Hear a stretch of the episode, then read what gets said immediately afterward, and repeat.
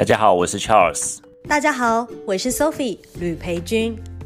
继美国三家地区银行关闭之后，这把火烧到欧洲。瑞士信贷上个星期在几天内就被瑞士银行接收，但是接收的过程有许多瑕疵，也造成许多投资人要对瑞银采取诉讼。欢迎收听这个礼拜三月二十二号的一口财经维他命，在每周三播出。欢迎订阅、分享一口经济学的 Podcast Spotify，或加入脸书同名社团。让你每天更聪明，思考更理性。Hello，大家好，台湾朋友晚安，美国朋友早安，欢迎来到我们三月二十二号的节目《一口财经维他命》。那啊、呃，这首叫做《I'll Fly Away》，这两个礼拜的这个银行的还有金融界的消息，一定让大家很想 fly away 吧？Hello，Sophie。Hello，Charles 老师，晚安。好久不见的 Claudia 竟然在底下，要不要拉他上来闲聊一下？Hello，Hello，哎，对啊，好久不见，对啊，很难得的机会竟然出现了。嗯、对啊，对啊，对啊，呀、yeah，这个我们这两个礼拜真的是大家过得惊心动魄，都都是不太平静，而且是过去两个周末，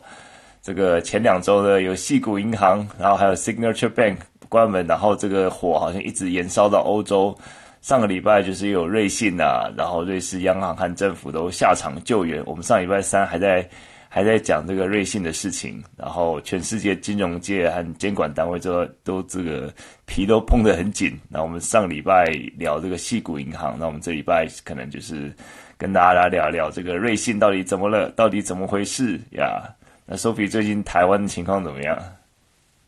就我们也是在观察，就是瑞信的情况，就是怎么样？它到底是大到不能倒呢，还是说，就是它如果一倒，可能会引发就是骨牌效应呢？来去做一些观察。所以等一下就会请 Charles 老师呢，帮我们稍微复习一下上周的内容，然后我们再来好好的聊一下这个瑞信的风波到底会怎么样延续下去呢？好的，那首先第一个问题，我们还是想要请教一下 Charles 老师，就是在这样子的一个状况之下哦，就是我们到底要怎么看？呃，就是呃，瑞信目前出现的这种金流还有债券的危机，是不是可以很快的帮我们回顾一下，为什么债？呃，瑞信会面临像这样子的一个风暴，那和美国的银行又有什么样的关联性吗？对，我们就是呃，可能就是稍微跟各位听众大家稍微呃回顾一下，就是过去两个礼拜大家过得胆战心惊的感觉。那两个礼拜前，当然就是有这个西谷银行，然后 Signature Bank，就是这些美国的这些银行，然后就是产生这个挤兑的事情，然后后来就是呃联邦呃联准会呃这个联邦存保机构，还有财政部，就是确保说存款人的权益之后呢，然后后来这个火好像一把又延烧到瑞信，不过我认为这个瑞信跟美国这些银行还是有一些基本上的不同啦。那美国这些银行就是。呃，持平而论，就是他们可以用很少的一些资，很少的一个救援的呃一些努力，就可以把它救起来，就像一个一个人溺水，然后丢个救生圈，他就可以浮起来一样。那我觉得瑞信已经不是一个救生圈这么简单，可能是要整个这个扫打捞团队还不见得捞得起来。那目前当然看起来已经止火止这个止血了，止血，而且算是一个一个呃这个他跟这个瑞银合并了，但是目这接下来很多诉讼啊，还有很多这种债券的问。问题可能还在继续延烧，还在只是从原本的这个呃炸弹的这个引线拆掉以后，那现在就感觉有点像我们的闷烧的感觉。啊、呃，我们来看一下这个瑞信它到底怎么回事哈？那瑞信它超它的规模差不多当初二零零八年那个雷曼兄弟的两倍，它资产差不多是六千万，那六千亿，对不起，六千少了少了差差一个单位，六千亿，它是比这个啊矽谷银行大了三倍，呃西谷银行的资产大概是两千亿。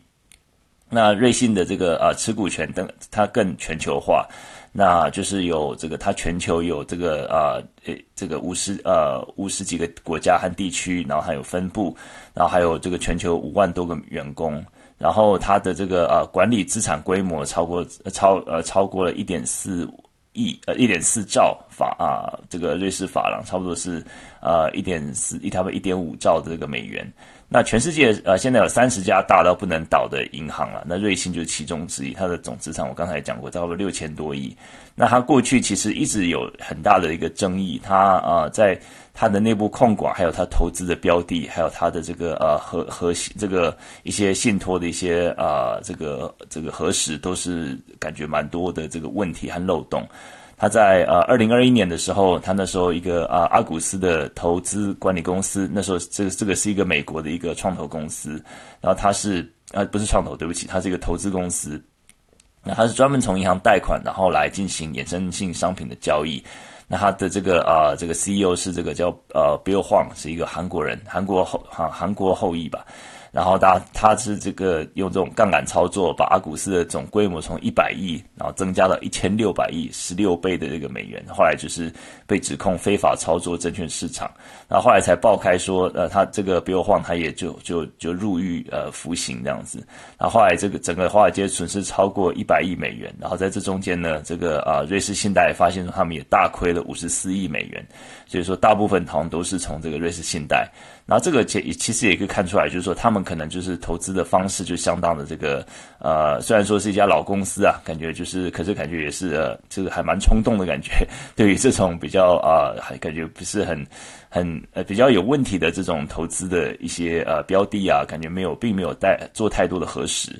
然后另外就是说出包的不止这一件，那在三月二零二一年三月的时候，他那时候也出售了，向他们的投资者出售了这个 Greensill Capital，这格林希尔的这个呃这家公司的金融产品。那这家公司也是很多问题，那他们后来最后被呃就是关门，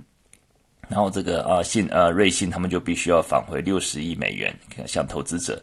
然后后来就是呃，在去年的年初呢，又爆出就很多啊、呃，因为他们就是有些资料资料外泄嘛，然后发发爆出很多他们就是替很多寡头啊、毒贩啊。这个中国的红色权贵 很多，呃，将近两万名的罪犯客户的一些资金，帮他们提供洗钱啊这些服务，然后就最后被法院起诉，他成为瑞士首第一个这个啊、呃，这个就是被判刑的大型银行。所以我们看到瑞信其实过去问题一直很多，很多是从他们的控管、他们的内部管理，然后他们的这个金融的一个呃法规等等的。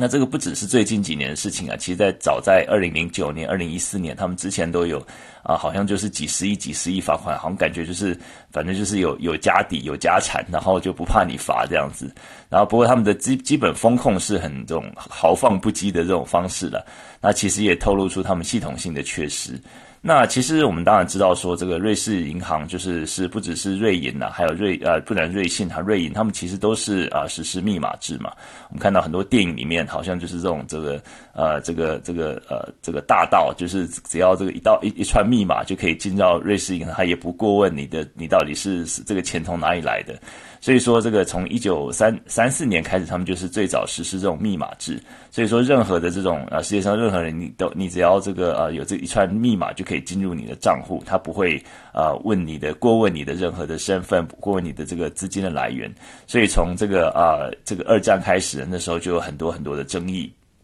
可是瑞士一直在强调他们中立国的地位，而且就是就是强调说这个他们啊成呃作为这个啊银行的这个啊金融业的这个啊算是一个避风港，他们的维持的这个这个呃密码制的这种重要性。那但是这个后来就是呃近年来一直开始受到挑战，也而且这个基础就开始松动了。那二零一四年的时候，美国通过这个肥咖条款，他们就是追讨美国在全世界美国人在全世界不法所得啊，很洗钱的这种呃，看你有哪些这个藏匿地点。那瑞士银行当然就是一个他们追查的主要重点之一了。然后啊、再加上这个乌俄战争之后呢，瑞士瑞士也一改过去中立的立场，他们开始制裁俄罗斯，他们不出口武器啊这些。啊、就是他们这就是不管是武器，然后还有一些这种资金的一些制裁，所以很多人就认为说，诶，瑞士是不是现在已经开始选边站，在这种意识形态或是在这种国际的这种啊、这种呃地缘政治的关系里面，是不是已经开始要要决定要和美国或是西方国家靠拢了？所以说，很多很多人就是害怕说，瑞士的这个啊银行是不是有他们的这样子呃数百年来的这种啊这种根基或者这种制度会不会开始改变？所以说呃大家就开始抽银根，就是看他们流失的存存款。然后在去年的第四季一季里面，就有一百四十亿的这个美金流出净流出，啊继续失血。那就是这个啊，当、然这个当然就是一个一个它的背景啦。不过就是呃，很多人就是会觉得说很无奈，就是说尽管这个银行就是感觉很多问题，但是也是大到不能倒啊。就是他们呃这个控他们管理的资产有超过一点四亿的美金。那最后一根稻草呢，其实我们发现说，诶，这个为什么这么大的公司，这么大的一个银行，那过去一个礼拜到底发生什么事情？其实，在三月初的时候，三月七号。这个瑞信本来是要公布财报，就是去年二零二二年的财报，然后后来这个美国证券交易委员会 SEC 他们一通电话就叫他先先先停住，因为他们发现说他们这个报告里面有很多不符合呃实事实，或者说很多漏洞。然后就是又拖了一个礼拜，最后他们就是呃就就发现一些重大缺失，他们修正之后呢，他们公布出来，果然发现说他们二零二二年业绩显示全年净亏损七十三亿瑞士法郎，就相当多的一个亏损。然后而且这个就是一个呃，当然全世界的银行都在勒紧裤带，可是瑞呃瑞信这样这么大的一个历史悠久的银行，竟然是。做做一些还蛮呃，就是 risky 还蛮有风险的一些投资，也就是亏损连连。然后刚好刚好就又撞在这个啊，矽谷银行挤兑事件这个啊这个当口啊，变成说投资人就恐慌。然后呢，最后一根稻草就是沙地阿拉伯这个呃国家银行 SMB，在这个当口就说哦，他们是一个大股东，大概握握有股股份大概百分之九点九九。他说哦，我们没有办法相救，因为不能超过百分之十。我觉得这个其实沙特阿拉伯银行这个也是一个，他们说像是一个呃财主财主家的傻儿子，就是这样子，就是呃地主家的傻儿子，就是说你明明是自己投资自己大自己是一个大股东，然后你在对外说哦我没有办法救这个银行，然后造成这个造成大家恐慌，最后。变成最后一根稻草，那最后他们就是整个这个债券整个被 wipe out，然后呃，这个沙乌地阿伯这个国家银行他们也最后也亏了十多亿美金，也是刚好而已了。不过就说，嗯，所以说现在这个就是大致上来跟大家讲说远因、近因。远因就是说他们过去的这种很多的内部管控、风控的呃不呃这个这个呃非常的的不落实，而且是非常漏洞百出。然后近因呢，就是我们看到啊，就是他们的财报，然后还再加上这个呃挤兑事件，呃美国的这个野火延烧到欧洲，然后最后就是呃这个稍微这这些大股东他们发表一些不当的言论。最后就造成这个最后一根稻草了，所以说这个就是一个，呃，一个原因跟近因。当然就说，呃，我们现在看到瑞士银行央行他们也出手了，但是，呃，现这个也是蛮现实的考量，他不得不救，但是这个银行本身其实是问题多多的。诶，那 Charles 老师，我们想要问一下，就是说，像在这样子的一个前提之下，因为它不是大到不能倒，也有可能是大到不能救，像是瑞士政府啊、瑞士央行，甚至。美国联准会都有跳出来出面救火，不过中间有比较粗暴跳过股东的过程。那他们还有哪一些救援方案可以跟我们聊一下吗？对，这个其实就是刚这个周末发生的事情。我想大家在新闻上已经应该已经看过，这边就帮大家整理一下，然后还有就是补充一些可能美国这边就是呃一些比较细细微的一些呃法制上的一些呃缺这个缺陷。那在其实，在周末的时候，就说瑞士银呃瑞士政府出面协商嘛，然后就是好像赶在这个亚洲呃股市开市之前，让最大银行这个瑞银他们就完成收购。那后来瑞银就是啊、就是以三十二亿美美金的价钱收购这家瑞信。那瑞士银行也呃出面担保，他们说提供他们会提供一千零八十亿的美金的这个流动性支持。然后最后就变成这个两家最大的瑞士的银行，这个合并起来变成五，他们变成那个总资产是呃管理总资产管理超过五兆美金，瑞士整个国家 GDP 还不到一兆美金，那整个两两家两大银行管理资产就超过这个国家的这个呃 GDP 四倍多，所以它主要的这个啊、呃、感觉就是很明快。但是它其实这中间有很多的争议，主要就两两个很大的争议。首先就是他们跳过股东，就是这个政府，瑞士政府跳过股东，他们就直接做决定了。这个瑞银明明是一家啊，瑞信啊，是对不起，瑞信明明是一家这个啊私人私人公司嘛。那可是就是这个啊，当然就是有点像是说他们呃这个出了这么多包，就变成说政府得要下场来救他们。但是这个瑞士政府这个时候做一件很奇怪的事情，他们是修改了这个财经法，然后跳跳过这个主要投资人和股东，因为他们知道投资人和股东他们必定会受到很多的这个反弹，因为他们啊、很多时候就是这这个呃就是就是呃里面的很多这个债券啊，就是会损害到这个股东的权益，那肯定会造成僵局。那瑞士政府这时候就说，哎，那我们就稍微修改一下金融法。就可以跳过在紧急的状况状况，可以跳过瑞信的主股东，然后就是直接啊协商这个瑞银和瑞信来接头，然后最后就是决决定把在没有股东的同意之下，把一百六十亿的法郎的这个呃瑞信债券，就是 AT One 的这个债券，让它灰飞烟灭，这就像有点像这个萨诺斯手指头一弹，一百六十亿的瑞瑞这个瑞士法郎的这个债券全部都没，全部都不见了。这个其实是很大的争议啦，因为就是嗯，在呃这个我们知道这个国权呃集权国家跟法治国家跟这种民主国家最大不同就是一个是人治，一个是法治嘛。那集权国家很，可是集权国家又不想不想要被人家说呃这个人治嘛，所以说集权国家常常就说啊，那我先这个改一下法律，那我就照这个照我想要的把这个法律修改，然后就说哎，我有照法律哦，那其实根本上骨子里还是还是人治嘛。那瑞士政府就这次就就有点这样，他们先透过立法的方式，在周末的时候紧急的通过，就是他们可以呃在紧急状况可以通跳过这个股东的一个一个一个紧急的修法。然后就最后就是，哎，我有遵照遵照法律哦，这让人家觉得说，哎，这个你这跟一些集权国家有什么不一样？所以说，就是这个是蛮大的一个争议啊，就是他们修改财经法，然后跳过股东做的决定。那第二个就是第二个争议，就是说他们收购的这个清算的这个原则。那一般来讲，就是说一个银行倒闭啊，或者一个公司倒闭，他们有一个清算原则，尤其是银行，这个优先原则就是有两句话，就是存先于债，债先于股。就是你存款一定是要最先清算，你有任何的财产，剩下的一些资产，你要先还这些存款人的存款人的钱，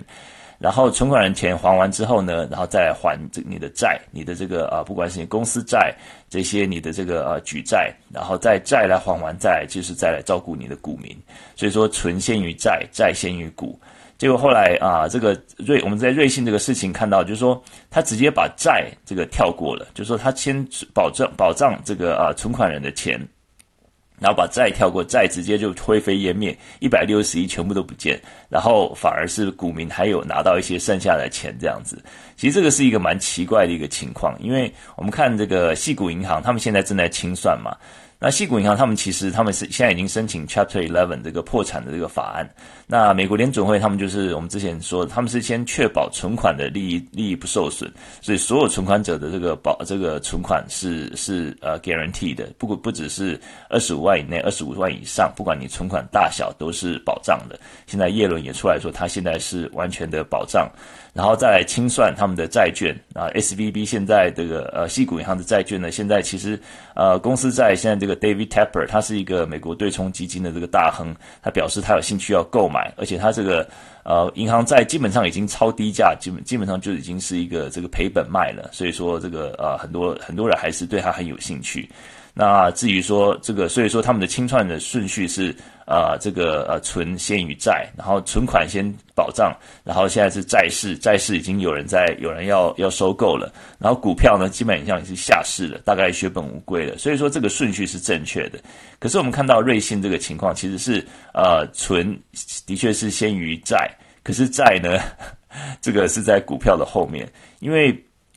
呃。瑞信股东现在等于是被瑞银，呃，这个被瑞信不是被瑞银买下来嘛？然后可是他们就是用一个啊，用一个打折的方式，然后用这个一股瑞信的股票啊，一股诶二十二点五股的这个瑞信的股票换一股的瑞银股票，然后就变成说每股差不多是七点呃点呃七十六 cent 的这个瑞士法郎，那基本上当然是大打折了，就是有点像它收盘价的礼拜五前前一周礼拜五收盘价大概打四折。可是还是有剩下一点的这个这个剩余的价值嘛，就变成说股票你反而是股保障保障这个股股民的权益，你没有保障这些持有债券人的权益，所以说这个其实是一个蛮奇怪的一个一个顺序，而且就是直接宣布所有的 AT1 的债券全部归零。那这个瑞银的这个执行长他们也说，这次收购对瑞银股东来讲很有吸引力，但是我们要明确一点，就是说这是一次救援行动，而且就是该交易保留业务的剩余价值，同时限制了他们的下行风险。他意思就是说，就瑞信你只剩这么一点价值，你不卖就是也没有人没有人来救你了。但是他在承接这个瑞瑞信的同时呢，它也承接了很多的这个啊这个相对的一个一些一些风险。所以我们看到这这两点争议其实是啊接收瑞信的一个一个蛮大的一个争议吧。那现在接下来现在在美国加州已经开始有一些律师要啊提提出集体集体诉讼了。那这个我们看看最大的受害者呢，当然就是就是这些变成壁纸的这些啊这些瑞信债券的这个持有人了、这些并不是一般的民众啦，这些很多都是一些华尔街的这种大型的资金投投资和操作公司。那其中一个很大的就是这个沙乌地阿拉伯银行跟卡达投资局啊。然后其中这个沙乌地阿拉伯国家银行就亏了，我们刚刚就说是亏了十亿现金嘛。所以很多人就在这个嘲笑这个沙乌地阿拉伯这个国家银行是地主家的傻儿子，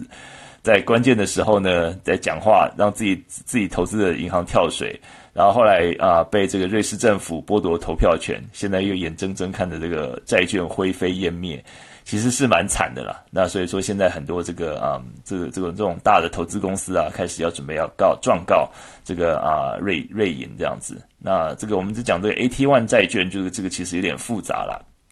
不过基本上这个就是一些在华尔街的这种金融游戏吧，就是说你把你的这个这个啊资这个啊。这个这个负债变成资产，然后再分拆，然后再卖出去，再在在这个啊、securitize，你再把变成债券化，然后再一块一块分拆出去。然后你在一次一次分拆的时候，你把不断的把你的这个风险降低。那这个就是当然是风险越高，你的回收越高。当然这个 AT1 债券它的本身它也是有一个 write down，就是它的一个。呃，一个倍一个弹数就醉了，就是说在在紧急状况之下，你这个呃，你这个债券的价值有可能变成零。可是他这次瑞士呃政府他们的做法就是很多蛮有争议的，不管在法这个规这个。呃、他们这个呃立法方面，他们就是修一个法，然后就说，哎，我现在是照这个新的法律，旧的法律不适用，跳过股东。那另外就是说，让这个啊、这个顺序，他们这个清算的顺序其实是相当相当有争议的。所以我觉得这个事情还没有演完啦。不过现在先止血，先把这个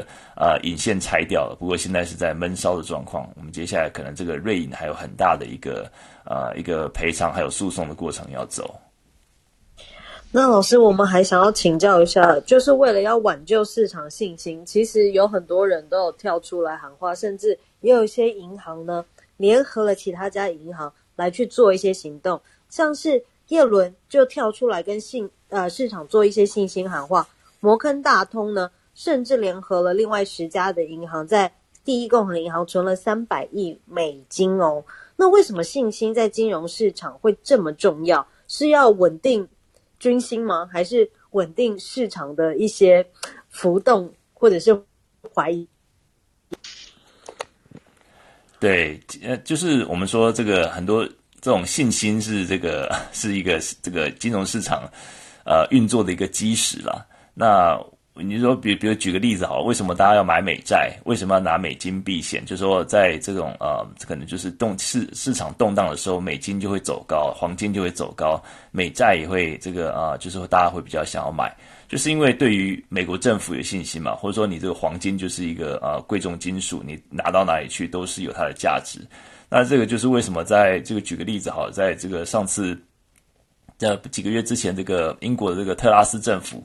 啊、他们在英国那时候没有钱嘛，然后他们就说啊，我们要举债，我们要来还是要这个我这个维持经济发展，结果举债，结果一下子这个大家对他们的国债，英国国债完全没有信心，然后造成他们殖利率飙升，然后被打枪这样子，就表示说连英国政府大家都没信心了。所以说，在真正这个经济动荡的时候，还是相信的这个全世界的投资人还是相信美债，还是相信美金。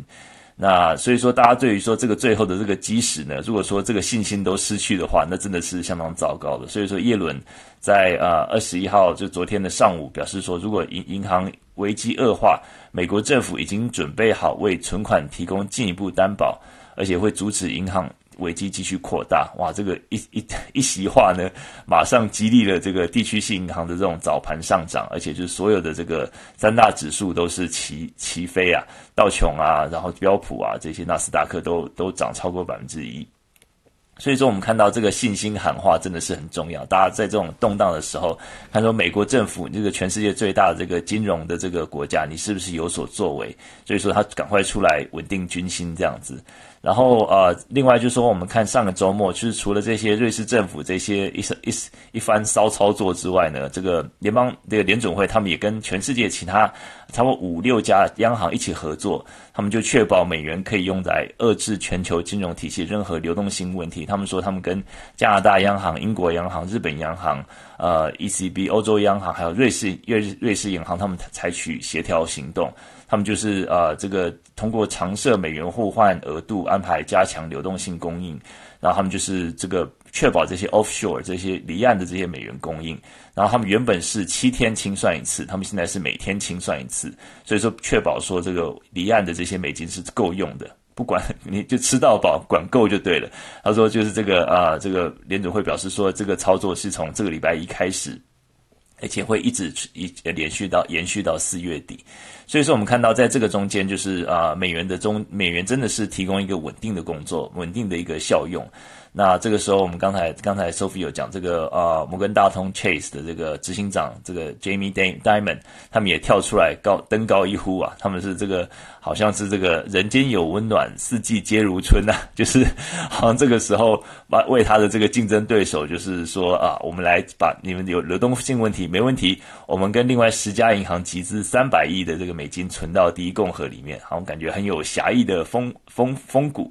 但但是这个也是为了建立大家对于这种中型银行信心的，因为如果说一直延烧下去的话，可能也会烧到自己。所以说啊、其实我觉得信心在这个金融市场里面就是受到很大的一个考验，在尤其在过去这两这几个礼拜，你说为什么大家要这个挤兑？就是对这个信行银行没有信心嘛，认为说我我存的存在里面的钱。呃，我在在情况好的时候，我可以拿到利息，我可以把钱很很很有保障的存在里面。但是情况不好的时候，我一旦对这个银行失去信心，我我要 make sure 说我是第一个拿拿回我的钱的人。所以这很多时候一些啊、一些危机都会变成自我实现的预言，就是这样子一个一个原因。所以真的是一个很有意思啊，就整个啊、我们说我们人的信心是很奇怪的，就是说。很信心，就是说你在对对对这个事物的信心，就是说你是在他过去的一个 track record，对过去是不是有呃失信的状态？然后我们对于说这个，尤其是瑞信，他过去已经这么多劣迹斑斑了，所以说难怪大家对他信心真的是越来越越来越受到挑战。那不过现在我们看到很多的层面的信心都受到挑战了，就是对于呃美债。对于美元是不是能够离岸的美元是不是能够呃充足的供应，然后还有对这些央行他们是不是能够呃协调的一些行为等等的，所以说我觉得也是一个呃蛮有意思的一个情况。那老师，我们另外一个重点就是 Fed，他今天等一下结局结局会出来，到底是什么呢？跟我们解析一下。对，就是今天下午是联准会的这个三月的这个利率会议的结束啊，那我们就是在差不多在呃美东时间两点半吧，所以说大概在五个小时左右会有呃四个小时左右会先有嗯这个呃他们的这个呃就就是会写那这个会议记录啊、呃，就是书面声明会先出来，然后接下来鲍尔就会召开记者会。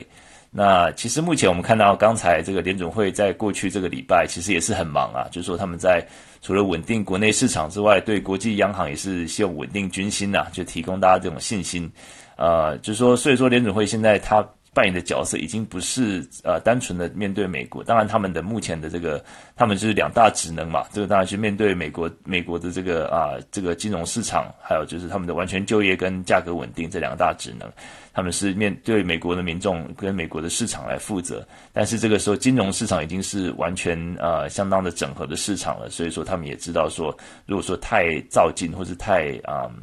太大的动作，可能会造成整个市场的动荡吧，那。所以说，目前看起来，其实升一码的，呃，其实是极有可能的啦。过去大家认为说，诶，呃，可能之前在听证会感觉很鹰派啊，不是说升两码。可是我觉得这最近的这个银行的事事件呢，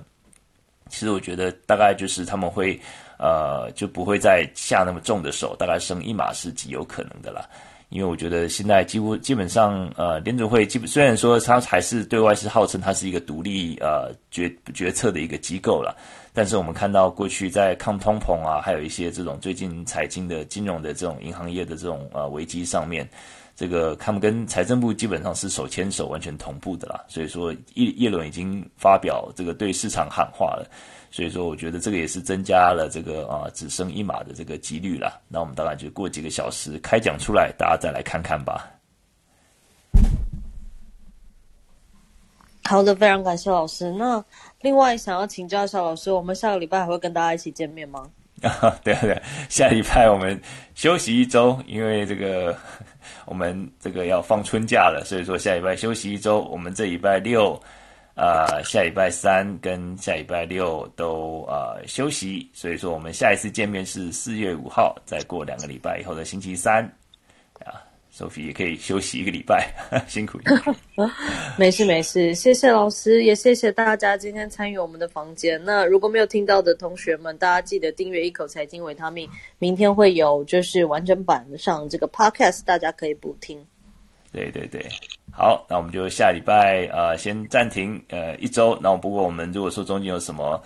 呃，临时的呃，这个即时新闻，我们还是会在这个脸书同名社团呃，会 update 大家一下，所以也欢迎大家来订购，而、呃、不是订购了，是吧？来 subscribe 订阅订阅订阅分享，好，没有问题，谢谢老师，大家晚安喽。好，谢谢 Sophie，大家晚安，拜拜，拜拜，拜。